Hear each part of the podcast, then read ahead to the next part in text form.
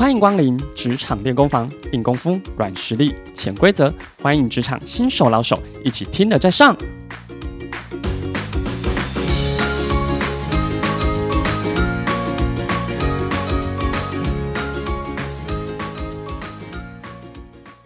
各位快乐分多金的听众朋友，大家好，我是纯智的 Jason，欢迎加入今天的职场练功房。各位听众朋友，大家的身边有没有一种人，他是刀子嘴豆腐心？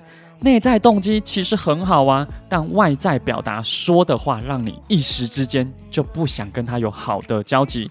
所以今天就要与大家分享如何与刀子嘴豆腐心的人互动哦。大家有没有过一个经验呢？过年过节的时候买个礼物送给爸爸妈妈，他们就会说：“哦，买这礼物干嘛？很浪费钱呢，这么爱乱花钱，以后吼你连房子都买不到。”也就会说，买这个根本就用不到啦。哦，大家如果听到这个回应，你会有什么感觉呢？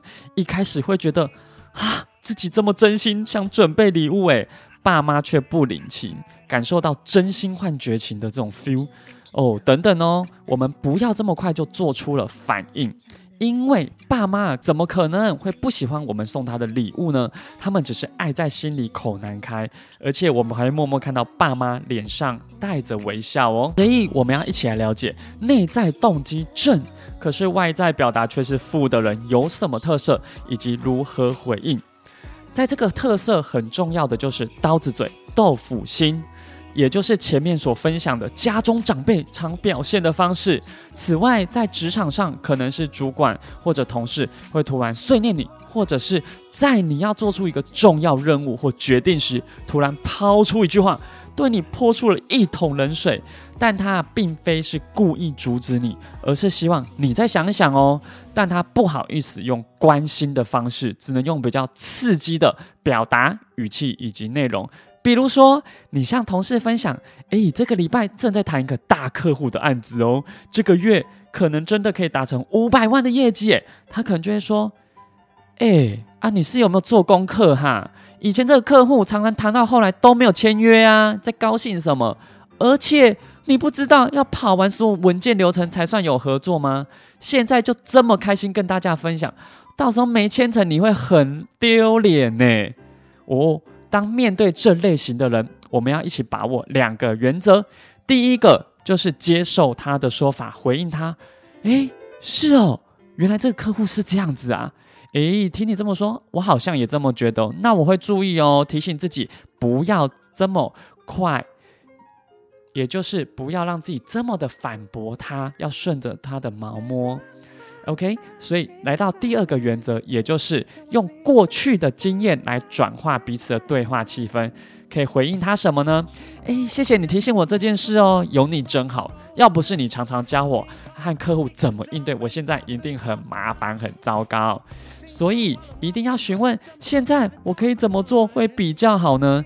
在这个回应以及引导的模式下，对方的态度就会开始软化。关键就是把握这类型的人，吃软不吃硬，就能创造好的对话结尾哦。所以我要鼓励大家，要好好珍惜你身边内在想法都是很正向的伙伴。虽然有时候会觉得，诶，难道说话不能好听一点吗？或者是可不可以把话说清楚啊？在这个时候，我们就会想把自己放在他第一时间跟我们说的话。所以哦，我们要来练习面对他的内在动机是正向的，不要特别注意他外在表达是相对负向的。我们只要转化当下对方释放的气氛，软化对方或者给予对方时间，就能让彼此的对话有一大进展哦。久了，我们也会很珍惜有这么总能善意提醒自己的朋友跟同事啊。我是纯智 Jason。更多职场沟通的实际演练，欢迎加入职场沟通升级术线上开课中，让自己沟通更有力。